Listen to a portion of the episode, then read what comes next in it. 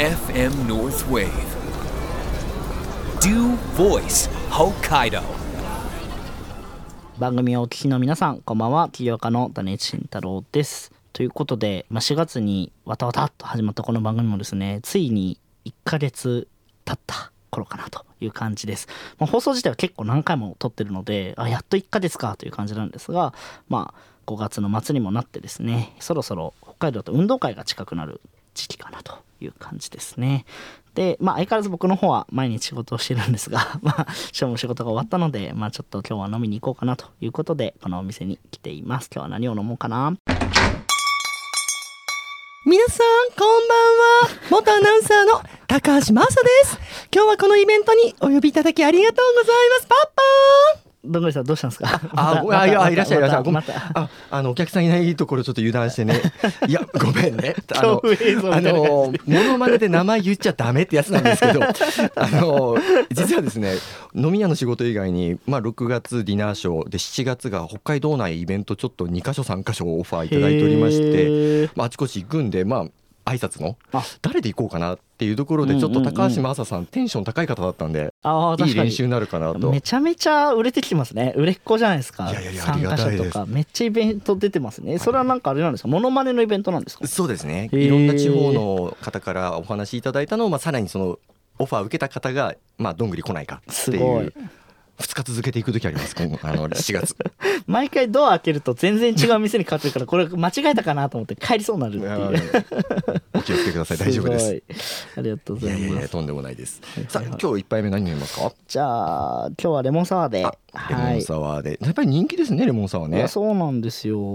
あそれこそレモンサワーといえば、あの、あれですよ清水さんも今日来ているんですあよ、実は。そうです。あ先週来ていただいた清水さんも。あ今日お二人お二人連れ初めてじゃないって話ですよね。そうですね。あそうですね、えっと、いらっしゃいませ。今日は僕の上司の戸塚さんを連れてきましたので、はいあはい。かしこまりました。いらっしゃいまよろしくせお願いします。じゃあ皆さんどうしますか？今日一杯目のあの種市さんレモンサワーということで。あ僕も同じので同じであ、はい。戸塚さんは、あの僕お酒飲めないので、はい。はいコカ・コーラでおコ願いします。カ・コーラで。はい。ありがとうございます。じゃあ清水さんは濃いのでっていうことで。はいお願いします。と思います。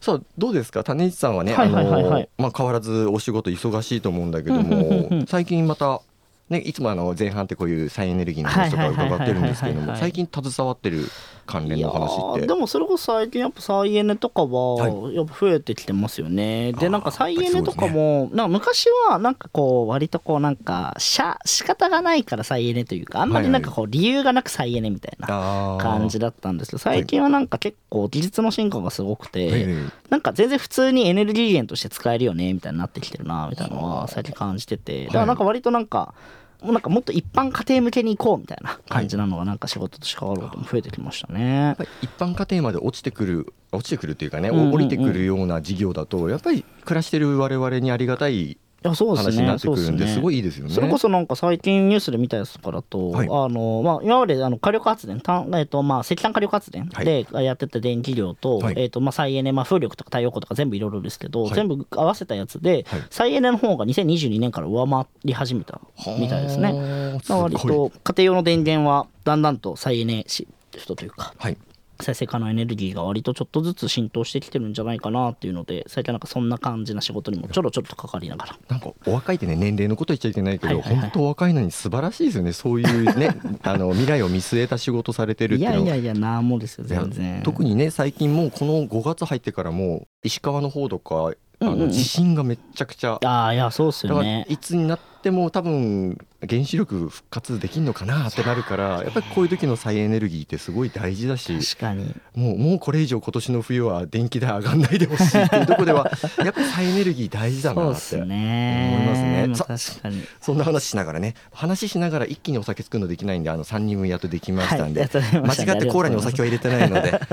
後悔になったらね私も今日はいただくということでじゃあ皆さんで乾杯でもしましょうか、あ乾杯。ではでは乾杯。はい乾杯。はーいはいということでありがととうございました、じゃあちょっとまあそんなこんなで再エネのちょっとなんか最近かかってる近況の話もしたところで、はい。ちょっと今日もお便りが来てるのでお便りを読みながらですね、今日はもう最初からあの清水さんもあの戸塚さんもいらっしゃるのでどんどん聞いていこうかなという感じです、えー札幌在住20代男性からのお便りです、えーどんぐりさんこんばんは。こんばんは。えーどんぐりさんの夢だったラジオ出演楽しく聞かせてもらってます、あどんぐりさん多分知り合いですねね。誰だろう。ありがとうございます。えー相談というか相談するような内容でもないのですが、はい。僕にはあまり人に言えるような夢がありません、はい。えーみんなキラキラした夢を追ってる年代なんですがどこか冷めた感覚があります、どんぐりさんどうやって自分の夢を見つけましたかということで。どういうこと？ありがとうございます。あららららなかなかに端的にね簡単なワードなんだけど難しい話ですよね。夢ない系ですようん。ね、とこれに関して今回はね誰だ？うちに本当に来る誰だ？えー、まあ極端な話しちゃうとあの2011年の震災があったので、うんうんうん。あの時に私基本的に夢終わらせてきた人間なんですよ。あそうなんですか、はい、うん正直もう全部終わってでもあの震災あって生きていければ十分と思って北海道に帰郷して帰ってきたってところがあったのでそこからいろんな人の出会いがあって積み重なって今できる範囲のあと皆様のお力添えがあっての夢っていうのがあるので、はいはいはいまあはい偶然よっていうのもあるんですけどもただ今これからの先ってなると私ずっと言ってることがあって、えーとまあ、笑っていいともは昔出させていただいた時奇跡的にありがたいんで、私の場合あとは黒柳徹子さんの「徹子の部屋」それからうっかり歌でも出したら「ミュージックステーション」この3つ出れたら最高かなと。うちお客様で一人あのアタック25出てる人がいるんですよ実えー、際。すごい。すごいんですよ。あじゃあもう近いじゃないですか。いけそうじゃないですか。いや私クイズ部も頭悪いんでなねあれですけども。いや「徹子の部屋」はいつか夢だな全部私の経歴勝手に喋られたい確かに確かにね。まあ、そういうので言うとまあ私もね夢って夢らしい夢ももう50近いからあれですけどはいはい。はいはい。ちなみにどうですか？今日お三方もいるので確かに確かに。まずじゃあまずじゃあ若い順で種市さんって今夢って何ですか？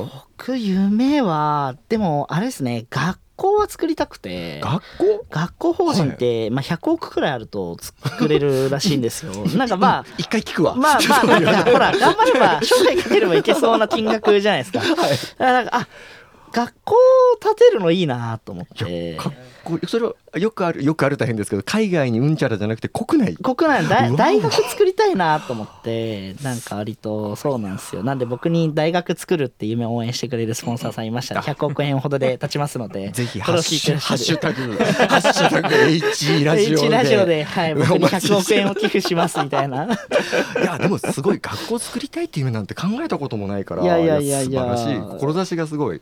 じゃあちなみにあ確かに清水さん。ね清水さん次若手の、はい。えっと僕はもうあのーこのラジオはい。に出ることが夢だったので。僕まだはもうんそな始まって長くないですよ。そんな僕はもう30年とかの老舗ラジオじゃないですよ。僕はもうこれだけでもうすごい幸せです。あれですか僕は。ラジオで喋るのが夢だったみたいな感じなんですか、あそうですね。あのなんかいつかその回す側というか、そのはい。MC じゃないですけど、はい。はい。はい。そっち側とかなんかそのやってみたいなみたいな。おおあじゃあ今日今日相談できて叶いました。今日もう今日かなったんで本当にありがとうございます。確かに確かに。いいですね、はい。あじゃあなんか今日はちょっと清水さんねはい。夢夢叶う会ということで。そうですね。スペシャル回でそうですね。スペシャルでお願いします。戸塚さんとかはどうなんですか？そうですね。僕は長期的な夢だと情熱大陸に出たい。ああやっぱ近いなるほど。ということと。近い。あとまあ短い夢ですまあ短期だとまああの登山怖いのに再エネのところで出てみたいなっていうところがありますすごい来週あたり出れそうな。来週ちょっと営業してみて。営業してますねいやでもまあ夢の持ち方は人それぞれですけどでもなんか本当に本当に探してみたらありそうですけどね。うん。なんかちょっと本当にと突拍子もないものとかそれかもしくはもっと身近なやつとかでですよね。もお便りいただいたおそらくうちのお客さんの誰かでしょうけど 夢って探すもんじゃないですからね。いつの間にかそれが夢だった。確かにで叶ったっていうのがあると思うんであまり重く考えないでっていう。飲みにおいでっていうところですよね。やそれで言うとね清水さんとかだって飲み会でラジオかけてみたかったんですよねからの今日。あそうなんですよ。ですよね。あの本当になんか些細な一言というかなんかその流れで、流れで。飲み会への出席は大事。あの必須と言っても過言じゃないですね。必須と言っても過言ではない。はい。ね、コロナ負けてってきたし。そうですね。確かに確かに、はい。まあでも行ってみるのは大事そうですよね。大事ですね。はい。ということで、はい。今日ちょっと番組スタッフからのささやかなプレゼントということで、今日ちょっと2曲、はい。あの好きな曲を選んでいただいて生でかけて。本当ですか？はい。ありがとうございます。曲名紹介曲もぜひ。名紹介もぜひ。あのお聞きいただいたのは本当ですか？はいやっていただいあーありがとうござてます。いいですか？じゃあはい。いいですか？じゃあもう振りますよ。もうちょっとかっこよく締めてください。はいえーそれでは聞いてください。小袋で君という名の翼。お聞きいただいたのは小袋で君という名の翼でした。おお素晴らしい。様になってますね。い やいやいやどうでした？1回目かけてみて。いやもうすっごい緊張しました。すっごい緊張しました。すっごい緊張しました。出るにあたって、はい。まあ、あともう一曲ありますけど、はい。まず小袋さんということで、はい。なんか思い入れがあるんですか？いやなんかその一番イントロすごい好きなんですこれ。あ確かに。疾走感ありますよね。てんてんてんからのその疾走感はいだったりはいはいはい。なんかそのカラオケとかでもよくかけたりとかはいはい。するのですごい好きな曲なんです。あとサビとかもすごい好きなので。いやーいいっすね、はい。カラオケもお好きなんですね。あカラオケも好きです。ぜひじゃあもうぜひお店に行くしかないですね。そうですね。ダンブルさんに。現実の世界の現実の方の世界現実の方で。架空の世界ですからね。そうですね。お願いします。じゃあ2曲目もあるということで2曲目、はい。早速ちょっとあの前回よりもさらにイケボで。ちょっとハードルを上げていかないとちょっとただ紹介するじゃなんで。はい。渾身のはい。はい。お願いします。それでは聞いてください。サザンオールスターズで真夏の果実。お聞きいただいたのはサザンオールスターズで真夏の果実でした。おお 素晴らしいですね。素晴らしい。サザンっぽい声でしたね。本当深夜にサザンかける人の音。ありがとうございます。清水さんね20前回いらっしゃった時25歳でしたっけ？今年。25です。今年25になります。でサザンやっぱりサザンね根強い人気だと思うんですけども。僕らの世代でもやっぱり知らない人はいないので。確かに確かに、はい。あれですよね。どんぐりさんのお店とかにも普段20代の方とかも歌われたりしますもんね。多いです。うちちょっと特殊ですね。20代の方80年代の曲歌う子がすごい多いので。うん。あいやの世代問わずみんなに喜ばれてるそうですよね。あうんうんうん。の感じになってますね。はい。い。やということでありがとうございました、はい。ありがとうございます。ありがとうございますえーまあそんなこんなでですね、じゃああのずっと開幕から放置されまくってる戸塚さんの話をもう清水さんがもう夢を叶えまくってるので全然戸塚さんのことに触れられず。いいいい戸塚さんあの多分初対面だと思うんですけど今おいくつなんですか戸塚さんってえーそうですね。私今年で41歳になります。おおここの会社の方二人ともイケボですよね。みんなイケボだし若く見える。本当に。全然わ見えない。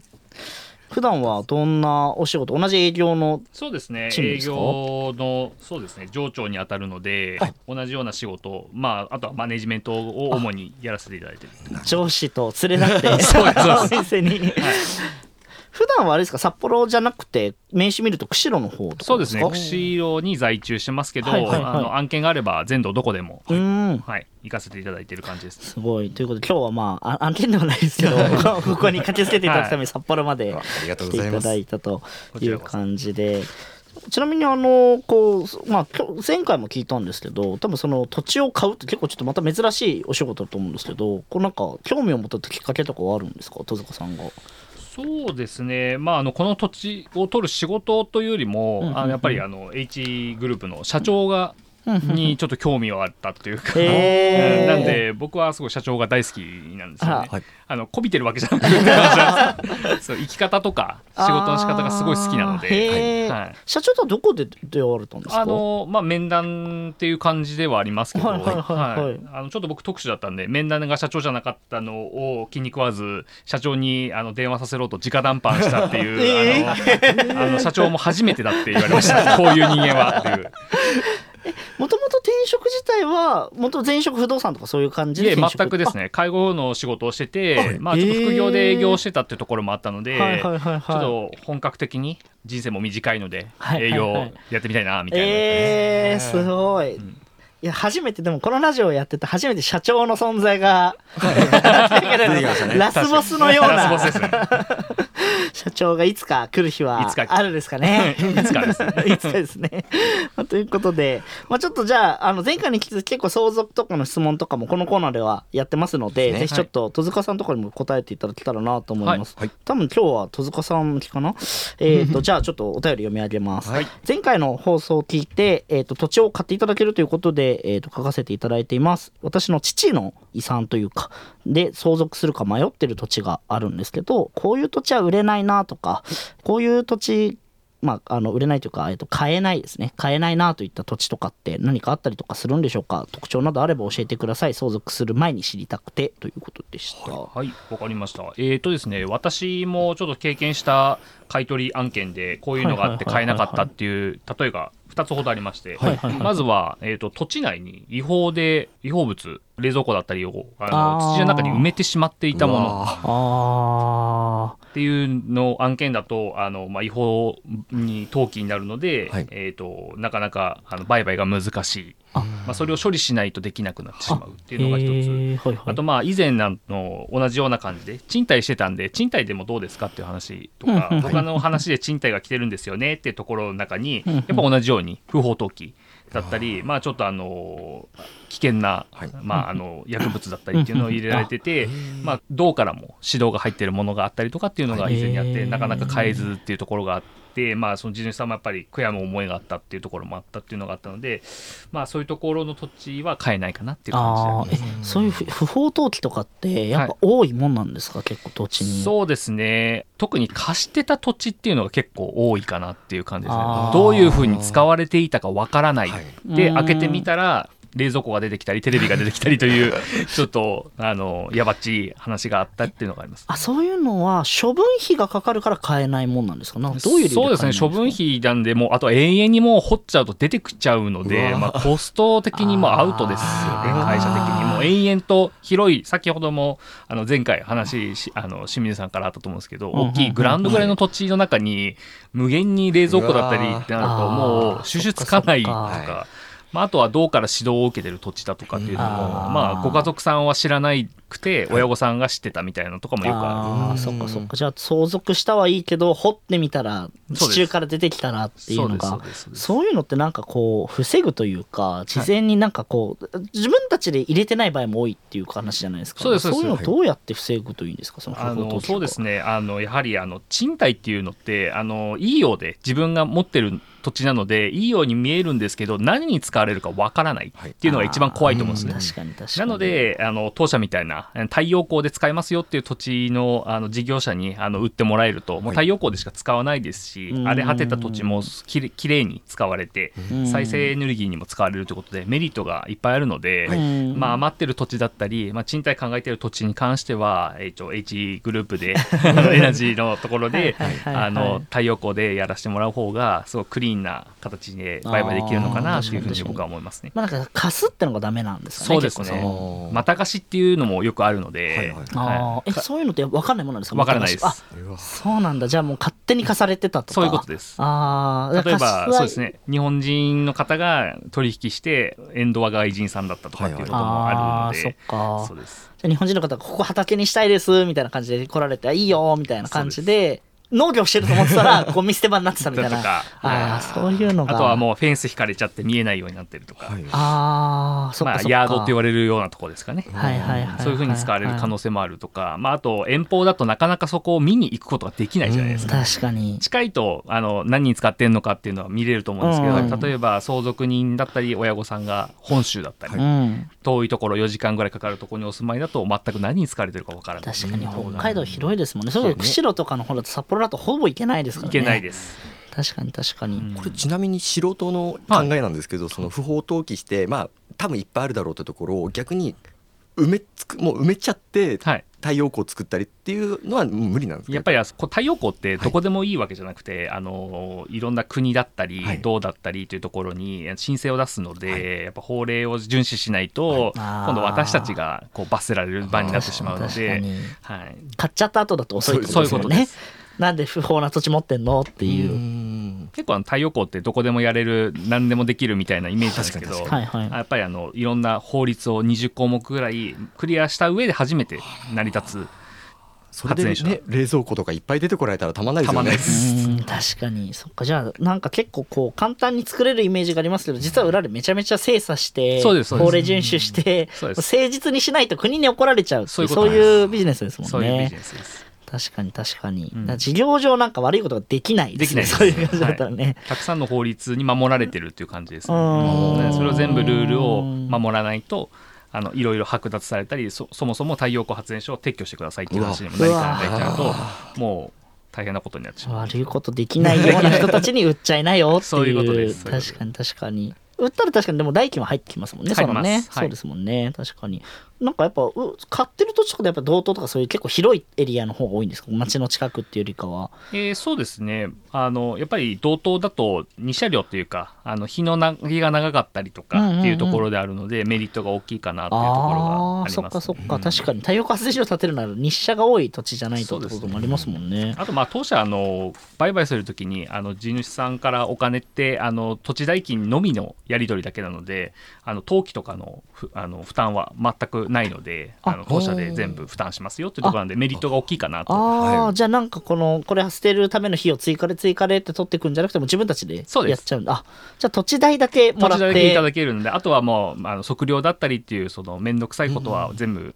弊社でやらせていただくことになります、じゃあもうなんか本当に処分したいんだよねに関して言えばすごいもう一番いいってことですよね一番いいと思います、はい処分する前に本当にその土地が大丈夫な土地かどうかを それってどうやって分かるものなんですか？ね掘ってみないと分かんないってことですよね、まあ、掘ってみないと分かんなかったり、まあ、あと地元のその長くいる方に聞いてみるだとか、うんうんまあ、あと法令を調べていく中で役場でもそういう土地だっていうのが分かってるっていう土地の場合もあるので、まあ、こういう土地ですけど大丈夫ですか？とか、はい、はありますね。じゃあ困ったら自分の相続した土地のある役場に行けば大体わかる、はい。あそうなんですね、まあ、確かにでも分かんないですもんね。自分が持ってた土地じゃないと。そうなんですよね。親御さんが何をしてたか分からないっていうことがあるので、うんまあ、あとは近くうんの,、まあその住んでる方古くから住んでる方に確認するっていうのもちょっと手かなとは思います。確かに。いやまあ、まずはね分かんなかったらまず HE グループさんね あの皆さんに相談してねっていうところですよね。今まで登場した方みんな土地や不動産のプロみたいな人ですよね 確かに確かにいいですね。ねありがとうございました。番組のホームページにももあの HE グループさん HTA ステートさんのね、ホームページあのリンリンクありクつながますからねってるんで問い合わせ直接していただいても全然。でもなんかこう相続会以降相続の相談が集まる。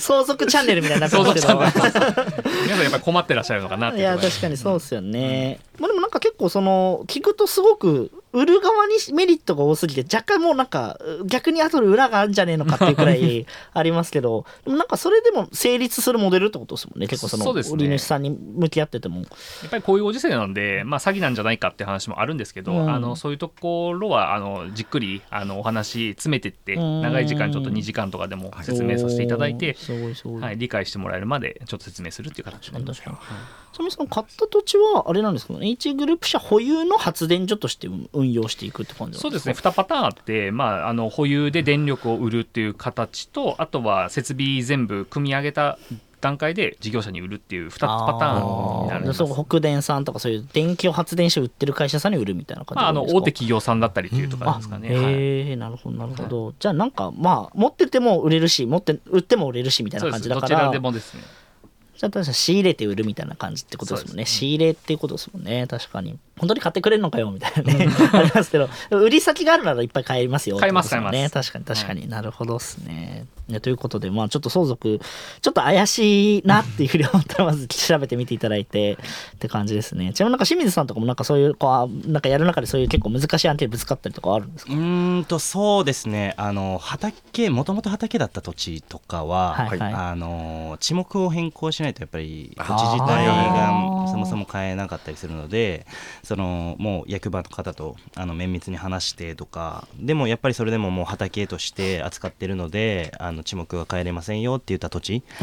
に関してはやっぱ地主さんは売りたいのにで僕らも買いたいんだけれども、役場の人はダメっていうダメっていうのは結構ありますね。そっかそういう NG が行政から入る時もあるね。あありますあります。それはあれなんですか。畑としてそこを運用してっていう行政上のもう計画になってるから畑にしてほしいみたいな。はい、あのもう農業の振興地域として、あのあー定められてるっていうのであのそこからもう除外とかそういうのはできなできませんよっていうのであの難しかったりしますね。じゃあもう結構結構もう行政とバチバチ関わりながら 結構クリーンな感じですね。そうですね。もうダメって言われたらできないし。ダメって言われたらできない。ので確かに。確かに、はい本当に法令遵守な感じな姿勢でやらないと目つけられちゃったら終わりですもんね。ね。お前らダメだよって言われたら、はい。なるほどっすね。確かに。どうですか？なんかこうこういう買うみたいな感じでやられてみてお二人とかなんかや今感じたやりがいとかなんかあったら聞いてみたいなっていうのもあるんですけど。どうですかね。やりがいやっぱり買うのがなんか僕的にはすごい魅力的だなっていう、はいはいはい。販売より買うっていう営業が魅力的だなっていう部分とあとはいろんな地主さんとお話できるので、はいはい。あの些細なことでもあのいろんなことをお話できるのでそこの商談というかお話はすごく楽しいなっていうふうには思いますね。でなんか地主様のためになんか土地うん。を僕らで処分して、あの買わせていただいて、地主さんのためにもなってるっていうのが、うんすごいやりがいだなとは今。の聞く限り取引で泣く人いなさそうですもんね。まあ悲しむ人いなさそうそうでなすね。あのすごく嬉しがってくれる方も多いので、うんうんうん確かに確かにいいですね。戸塚さんとかどうなんですか？転職されてみて。そうですね。あの僕も約2年ぐらいになるんですけど大型の太陽光の養鳥結構仕込んできたので、はい。まあ、今後それがどんどん太陽光としてできてって、はい。はい。まあ、道民のその今の電力の辛いところをねカバーできるようになれば自分の取った土地で自分の電力でっていうところになるとちょうどすごいそれは嬉しいかな。確かに。ですね。そうっす規模めっちゃでかいっすもんね。規模はでかいですね。国づくりみたいな感じですもんね。確かに。はいいや、いいですね。ということで、今日はまだ土地についての勉強で、土地区分があるんだとかね、捨てちゃダメなものあるんだとか、冷蔵庫やっぱ捨てちゃダメなんだなとか、そういうのがあってですね、毎回ちょっと学びになってくる。でもなかなかないですよね。これディープな業界ですよね。どんぐりさんとか、多分これ始めたから知ったことも多い。めちゃくちゃ多いですねそもそも土地持ってないけど勉強になる確かに確かにでもいつねね自分の周りで相続した人が現れるかもわかんないんでねですね知ってるだけで助けてあげることありそうですよね。はいはいということでそんなこんなで話してたらもうだいぶいい時間。そろそろということですね。はい。はい。そろそろお店も閉店のお時間です。この番組では皆様からのメッセージを大募集しております。生活のお悩み電気だったり相続だったり、まあ、土地の話だったり不動産のお悩みのご相談はたまた、まあ、どんぐりマスターこの歌歌ってっていうリクエストまでまあ毎回言ってますがしょっちゅう歌うわけじゃないですけれども 自由な内容で気軽にあの相談だったりメッセージでもいいです。あのお待ちしております。リスナーの皆様からのメッセージを紹介しながらスナックで飲んでるような楽しいひとときをですね一緒に味わっていただければと思っております、ということでまあラジオだと歌わないんですけどどんぐりさん結構お店に行くと歌ってくれるのでお店に行ってみてください、はい。ということでまあえっ、と番組のメッセージ、えっと今日みたいに結構いろいろあの相続シリーズもやってますので ぜひ、えっとメッセージホームかツイッターで「ハッシュタグ #HE ラジオで」えーお願いします。ハッシュタグはアルファベットで HE カタカナでラジオです。ぜひご参加ください、ということで、えーそれでは「ドゥーボイス北海道ラジオ」の放送はここまで、えーまた来週水曜日深夜1時から開店となってます。おやすみなさいおやすみなさい。はい、ということでどうでしたか？お二人とも初ラジオでしたね。すごかった。燃え尽きてるじゃないですか